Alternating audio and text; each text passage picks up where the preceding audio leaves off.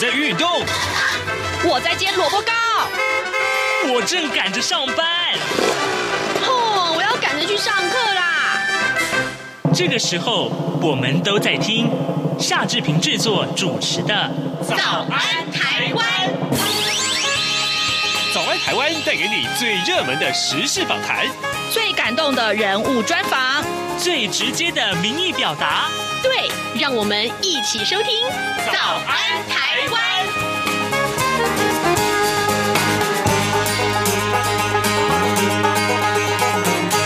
早安，台湾！我是夏志平。今天是二零二二年的十月三十一号，星期一。各位听众，今天在早安台呃这个呃现场这个单元里面呢，志平要跟您来安排这样一个访谈单元。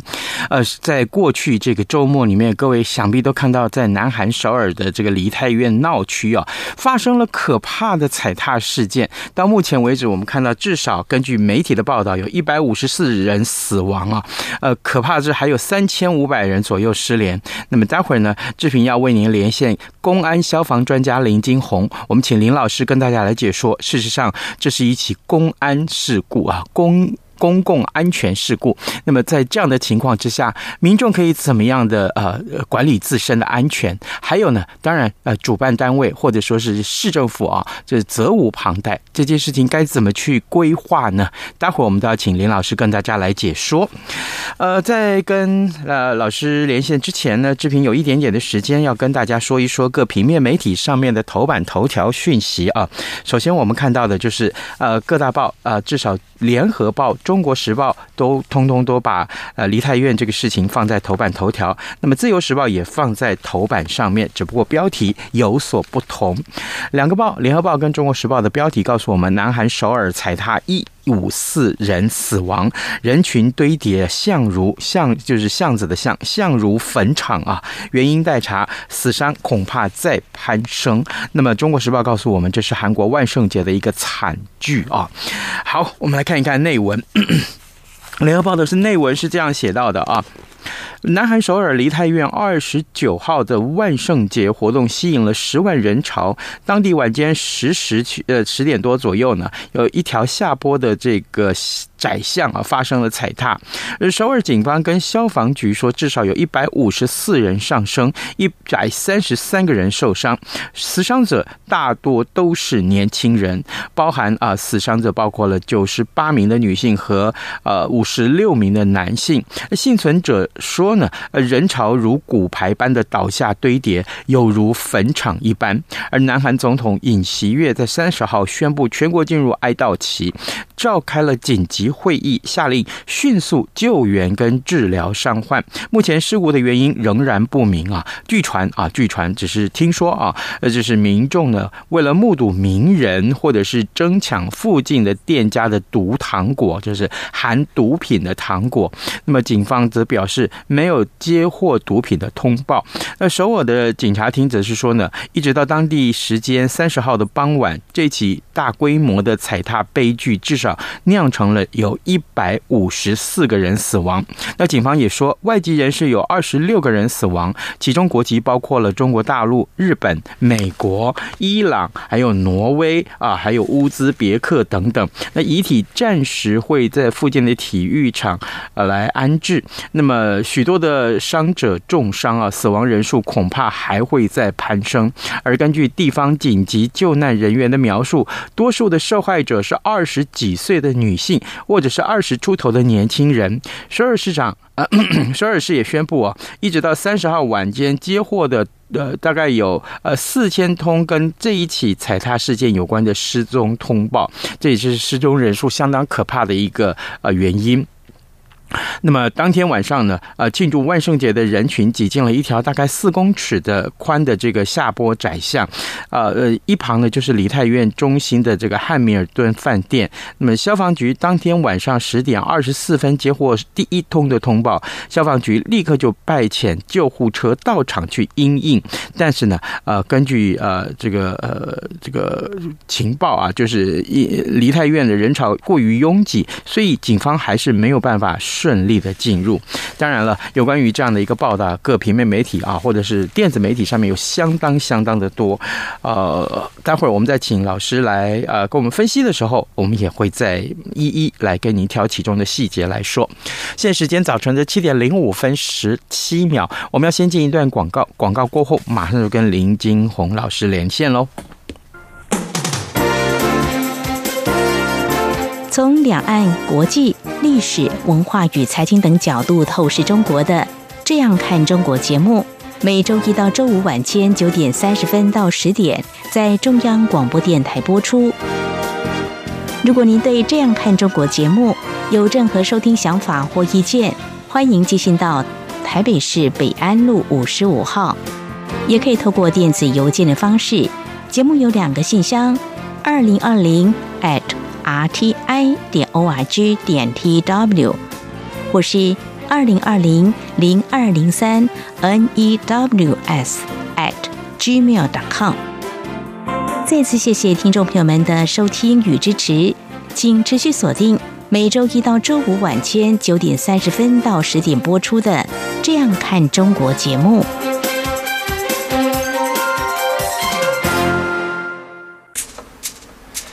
早安，台湾，你正吃着什么样的早餐？吐司加火腿蛋，咬一口，然后收听中央广播电台。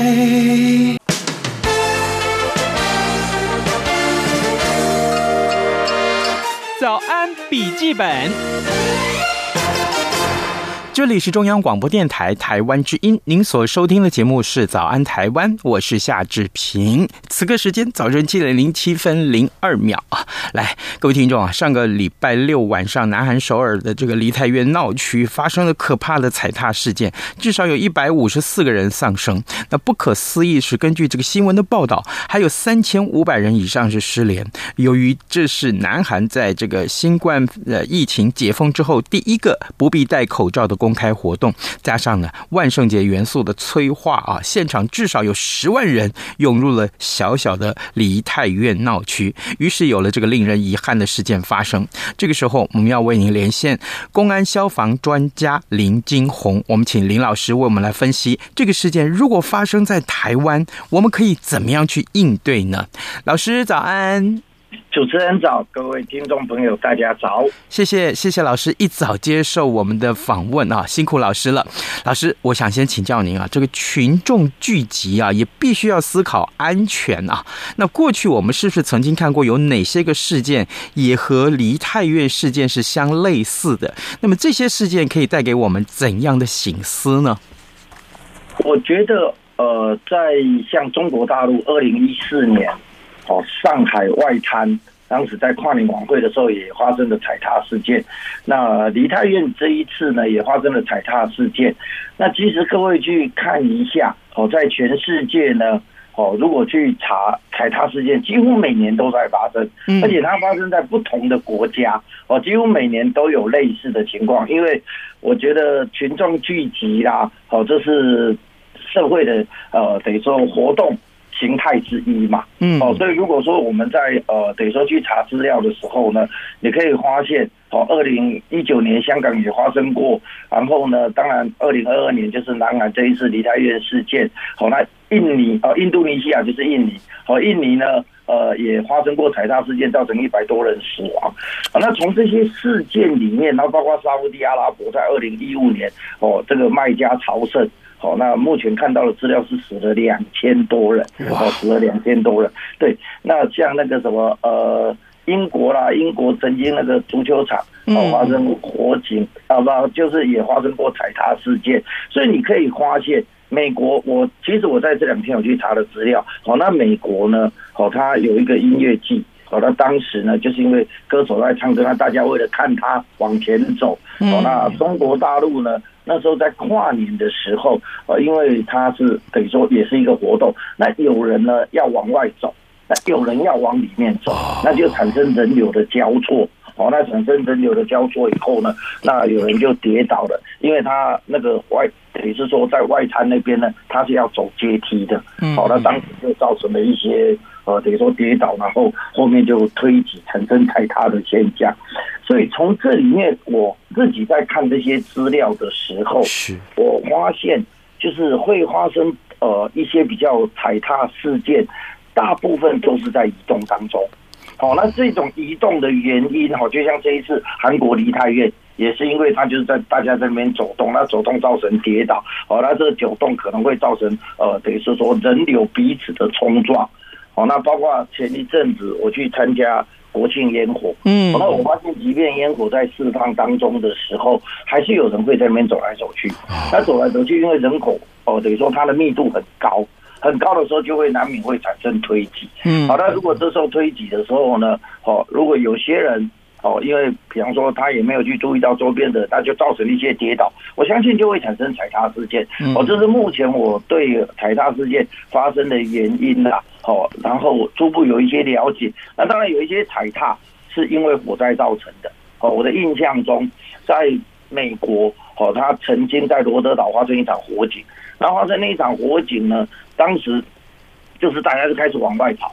那往外跑，因为它的出口很小，嗯，但是它室内，然后往外跑，出口很小。那很小的时候呢，有些人前面就跌倒了，哦，那后面推他，哦，那推了以后就塞住了。所以那一场火警也造成一百个人死亡。哦，当然它不纯纯粹是踩踏，哦，它可能有部分。哦，就是因为受到火灾的波及嘛，哦，所以从这里面我们就可以发现，哦，最起码我目前收集到的资料会发生踩踏事件，很多都是在移动当中。那回过头来，哦，我觉得当它发生的时候，这两天其实有很多媒体报道，有很多。专家提出来，哦，你发生踩踏事件的时候，你该怎么保护你自己？嗯，哦，包括万一你跌倒了，你就尽可能把身体蜷缩起来。好，那第二个就是说，好，那你在可能跌倒之前呢，哦，你可能就是呃尽量的，哦，就是双手靠胸，然后呢维持一定的空间。那你也可以人呢，哦，就像手拉着手，好，那尽量组成人墙，比较不容易跌倒。好的，这些都是一些在灾害发生的时候你可以处置的做法。嗯，但是我其实更想谈的是，你在灾害发生之前，你应该做什么样的计划？嗯，就是在昨天梨泰院发生了以后呢，我自己心里面一直在想，这是不是最严重的后果？嗯，那我们在这个案子里面呢？我们应该可以从这里面学到哪些事情？那如何来避免？嗯，其实我们知道他死了一百多个，好到目前为止，好到目前为止到有一百多个。可是我真的心里面在想，这是不是最严重的？如果在现场，它不是发生在这个位置。它发生在别的地方，嗯，会不会造成更严重的后果？那这个时候发生的时候，我们如何能够用最快的速度、最有效能的方式把这些人救出来？嗯，是。这个才是我今天其实最想跟呃我们的听众朋友做分享的。好的，嗯，各位听众，今天早上志平为您连线访问的是公安消防专家林金红。我们请林老师啊，呃，在啊这个事件发生之后，在第一时间呃立刻接受我们的访问，来谈一谈在南韩首尔的梨泰院闹区发生了这样的踩踏事件之后，老师首先为我们分析了呃这么多的事件里面，刚刚列举了至少有。八九个、快十个的这个事件里面，那踩踏事件发生的这个大多发生在移动中哦，是人流造成的冲撞。那在这么密集的这个高密度的这个拥挤的情况之下，于是乎就有了踩踏事件的发生。但是老师也告诉我们很重要的一点一点啊，两个可以观察的重点就是：第一个，你发生你人在现场的时候，你要怎么保护自己；还有一个，主办单位哦，呃，这个或者是这个公部门啊，事实上。在活动举办的之前，应该要有一些规划的。所以，老师，接下来我想请教你，那如果我们先来谈这个公部门的部分啊。那这个呃，我们在举办这个活动、群聚活动时候，事先的规划，像是安全的退场啊、疏散的路线啊，这些都是有必要的。显然，这次梨泰梨泰院事件是不是已经被忽略了？那我们会回想到台湾，台湾目前还有个大巨蛋。哈哈，今天报纸媒体也告诉大家，大巨蛋的疏散是个大问题啊。所以，老师可不可以从这个这个点来告诉我们，那公共安全的部分，公部门该怎么做呢？对，其实呃，在整个的疏散上面哈，我想呃，韩韩国现在的状况不太清楚哈，就是说他在做这个活动规划的时候，哦，他到底做了哪些前置的规划？嗯，哦，他可能只是我相信啊，这种疏散哦，可能某种程度哦是基本哦基本思考的，可是呢，我觉得在基本思考里面，它有更多更多的问题，就是我的上限。就像我一直在想着，哦，在这一次呢，这是最严重的后果嘛。嗯，那哦，我不知道韩国在这一次活动规划，他有没有事前组成专家团队？嗯，那这个专家团队是要对现场辖区，就是这个举办地区非常熟的。那当然里面要包括一些安全的专家，哦，灾害管理的专家。那像这一次韩国梨泰院，它就是有斜坡嘛。嗯，哦，那有斜坡的时候，当然人就更不容易刹车。哦，就像你把它想成车子，你在有斜坡的时候，你可能就比较呃容易去做一些冲撞，哦，类似这样子的情况。那他有没有去评估过？那在这个过程里面，他有没有去做一些人流的管制？哦，那我自己在想着啦，哦，就事后诸葛，我说他当时呢，哦，如果有预测到这一次会有这么多人来。哦，那他应该就要去做考虑的哦。或许他没有预测到，但是他应该要去做评估。那在评估的时候，你是不是可以事前先去做管制？嗯，那你发现诶，人流超出你原来的评估喽，那你就应该意识到它有可能会发生危险。好，那你在这样子的情况底下，你做了哪些应变计划？那你有没有现场成立？万一发生的时候要去做灾害应变中心？嗯，好，那甚至于我自己在想说，好的，如果你发现哎前面的这样子有这种人流的时候超出原来的预期，那你可不可以去透过无人飞机进行现场的人潮监控？嗯，然后呢，把这些讯息传回应变中心。然后你在现场有没有去设置紧急广播？不知道。那我一直觉得，就像呃主持人刚刚提到的，哦，我们大巨蛋在人流疏散啊等等的，正常来讲，如果你在疏散人潮的时候，就像电影院散场。其实它不容易发生踩踏事件，嗯，因为大家没有紧急事故，是哦。那如果有紧急事故的时候呢，你当然就要事前做好这些应变计划，好，事前做好这些应变计划。其实我一直觉得，在大家谈这些问题比较严重的这种大原则、大方向大概都有，但是细部的规划想得很细的。其实没有，那这个想的很细，里面其实包括很多基础资料的收集。我举个例子哈，像美国他们在对这一种活动的规划上面，哦，因为呃日本也有，但日本的资料我比较少涉猎，美国就规划的非常非常的细，嗯，包括他认为说，比方说我是要买票进场，我今天买票进场的时候，我在过这个票门口，他。应该是每秒钟嘛，是哦，应该是一个人，这是一个合理的一个状况。嗯，好，那如果我中间可能还要去做一些验票啦等等，他每秒钟要通过两个人，呃，等于说每两秒通过一个人哦，他会把不同的情况底下，然后呢，他应该通过的人流事前都做规划。所以在这一段时间，很多人在谈的，就是说，哦，呃，我今天在多少的单位面积里面，哦，我应该占多少人？比方说，如果是讲一平方公尺，好像像美国的资料呢，大概就是三到四个人。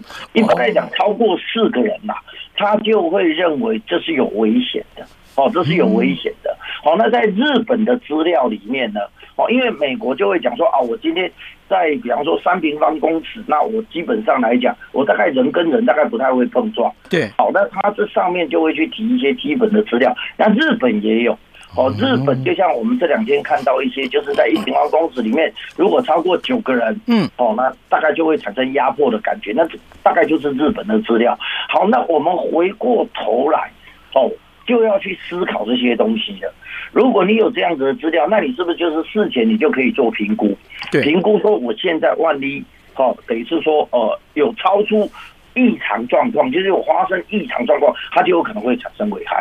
这才是我个人认为，就是我们在事前计划里面应该要去做思考的。可是现在大家谈的都是大原则，其实这也是我常常在呃在这一段时间呐，好，我在跟人家分享一些灾害管理啊、灾害应变的时候，我都会问跟人家讲，其实你的重点不是在于你知不知道，重点是在于你思考的完不完整。你可能对了百分之九十，其实它还是错的，因为灾害往往就是一个变因，而这个变因呢，就会造成很严重的连锁反应。是，所以我个人在谈这一件事情，尤其梨泰院这一件事情，其实我更关注的，就像我刚刚谈到的，第一个事前计划到底做的怎么样？嗯，哦，其实大家都在谈着，呃，比方说大巨蛋，是，哦，那我个人的感觉啦。我觉得哈，很多呃，你应该思考的，我们现在马上会面对大巨蛋什么时候会启用，都还不知道。是，可是现在选举造势有多少场所？我觉得那才是我们现阶段马上会面对的。我们马上年底就有很多地方会举行跨年晚会。嗯，我觉得这才是更应该思考。那这些主办单位，就诚如主持人刚刚所提到的，那主办单位呢，他有没有去找专家？有没有真的把这些场地事前看过？有没有去思考规划的动线？好，那像因为这些，比方说像选举造势，其实某种程度，它大概就是人流呢，大概就是在散场，在进场。好，那这中间当然大家会有激情。那激情的时候，你如何让大家不要去产生推挤？嗯，哦，那在这个不要推挤的时候，你现场该怎么去划分？我每一次看到那些。选举造势的现场呢，大概就是外面会围，然后里面摆了很多桌子。嗯，那事实上你啊很多椅子啊让大家坐嘛，好，那有的可能会站着。那你是不是可以在事前规划的时候把它多分几个区块？是，对。那你多分几个区块的时候，第一个人流也比较好管制，不会彼此去冲撞。好，那第二个呢，你在这中间应该要配置多少人力？哦，就是因为我们都会有一些职工，那这些人力能够在现场上面必要的时候给予广播、给予指导，或者是他发现异常的情况的时候，就可以去做反应、去做人力的调度。哦，那怎么调度？动线怎么规划？其实这些才是我刚才讲的细节。哦，哇哦，很多很多耶！可是问题是，好像在台湾，呃，能够注意到这些细节的。专家好像不多哈，而且 举办这么多的活动以来，也幸好是没事啊。哦，万一有事啊，恐怕那个结果很不得了啊。我个人是觉得我有这样子的担忧啦。哦，就像在呃疫情刚爆发的时候，我也曾经提过，我说如果事前不把一些事情想清楚的时候，比方说你在采隔离政策，你要到防疫旅馆，那万一发生。火灾的时候，对哦，因为以前没有碰过嘛，嗯，也没有想过它可能会造成很严重的后果。哦，那呃很不幸的被我严重的，后来就有一个防疫旅馆发生火灾，哦，那就造成了呃一些还蛮严重的后果。嗯、那我一直觉得我们要事前去做好这些考虑。那当然，刚刚主持人讲的哦，其实台湾呢，哦有很多人一直在关注灾害管理，哦，那也有很多这一方面的专家。那只是我们。呃，这些专家就是比较少受到重视，因为大家都认为好像我例行性有做就好了。嗯，其实真正要把事情做好，需要想的非常非常的细哦，包括你现场有没有高低落差，是哦，是现场对，就像我刚刚讲的哦，你单位时间要多少人流的移动才是合理的？那你事前都要去做评估，是，然后你要去思考每一个点哦，就像我跟一个朋友就曾经呃，等于说思考过。哦，在我们的那个中正机场，哦，如果今天发生情况，人流要怎么疏散？那时候我们是去整个把它换算成你单位时间里面，你多少人要离开？好，那离开的时候，你的呃现场的人员啊，你要站在哪里引导哦？其实这是关键。很多人都知道我要引导，嗯，可是你引导站的位置是不对的，你就没有办法达到你引导的效果，你也没有办法达到你管制人流的效果。嗯，举一个比较简单的例子哈，就像我们现在要做疏散，好，当然现在很多人在看梨泰院是看在户外，其实户外有户外的考量，室内有室内的考量，我用室内可能大家比较容易理解的，就是说，好，我今天要去疏散人潮，那我可能要让他从楼梯，就像刚主持人谈到大巨蛋，好，那我可能要从那个呃出口出去嘛，对不对？那出口可能就会有防火门嘛，好，因为建筑物里面就会有防火门，是，那你到底是要站在防火门里面，还是要站在防火门外面？哦，应该要哪边对呢？我个人会比较主张的是要站在防火门外面。我讲的是火灾发生的时候，是是是，因为这里面就涉及到在不同的情境底下，你要对应不同的策略。嗯，其实这就是我刚刚讲的，它难是难在这些部分，你如何在不同的情境底下，把不同的策略都想过。想过完了以后，再去找出一个合适的作业模式。是，好，那我刚讲的那一个会是火灾的部分。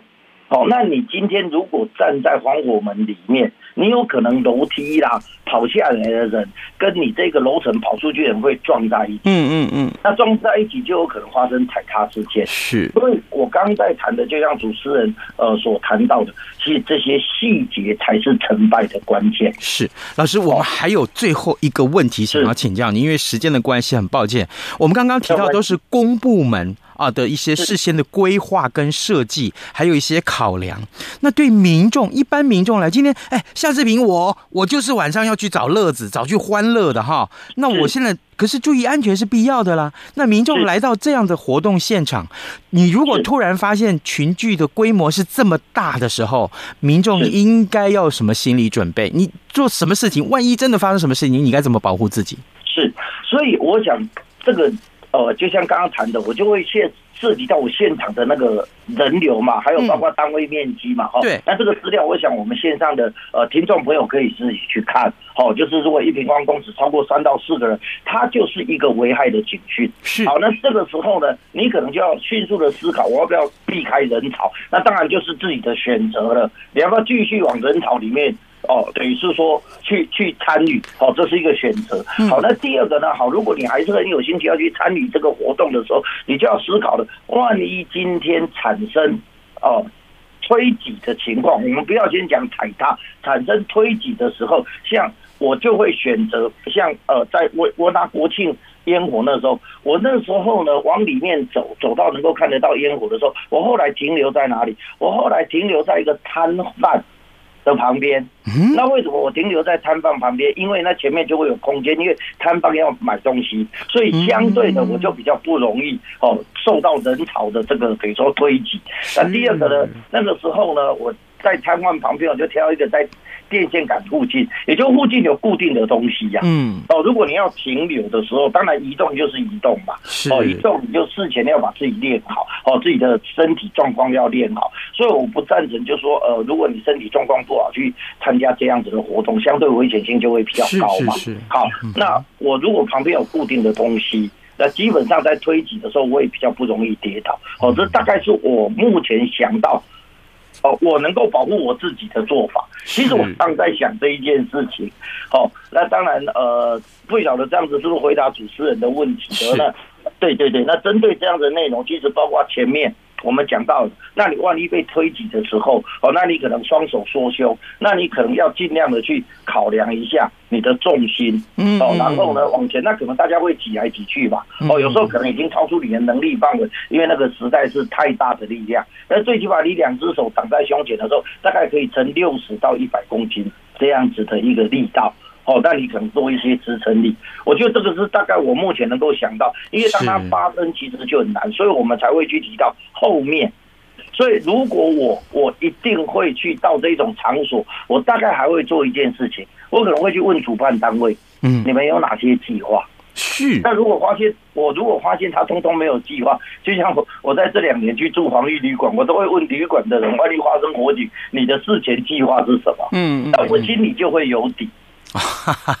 对，那有底的时候，我就会决定我后面的作为。当然，这是我的习惯啊，提供给我们呃，得是说听众朋友多参考。嗯的，各位听众，今天早上非常荣幸，我们为您啊、呃、连线访问公安消防专家林金红，我们请林老师在节目中。根据他多年的到处上课啊，不断的这个公开宣导这些观念的一些经验，告诉我们，其实。